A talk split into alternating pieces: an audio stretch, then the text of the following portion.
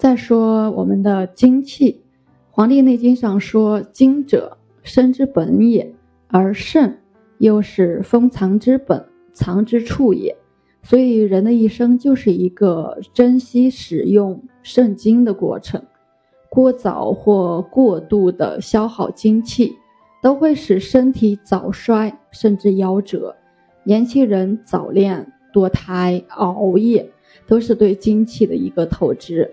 最近几年体检的时候，会发现很多小家伙风华正茂的年纪，居然就是骨质疏松啊！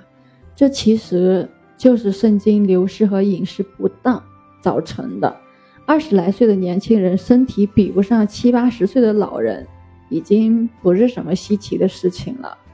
宅男宅女们天天躺在床上玩手机，明明知道生于忧患，死于安乐。却沉迷其中，乐此不疲。中医认为，久卧伤气，久视伤血，气血全伤了，还能奢望长寿吗？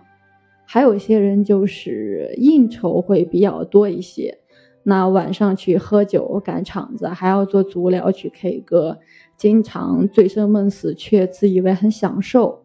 就像《黄帝内经》上说的：“以酒为浆。”以妄为常，醉思入房，以欲接其精，以至于英年猝死成为新常态。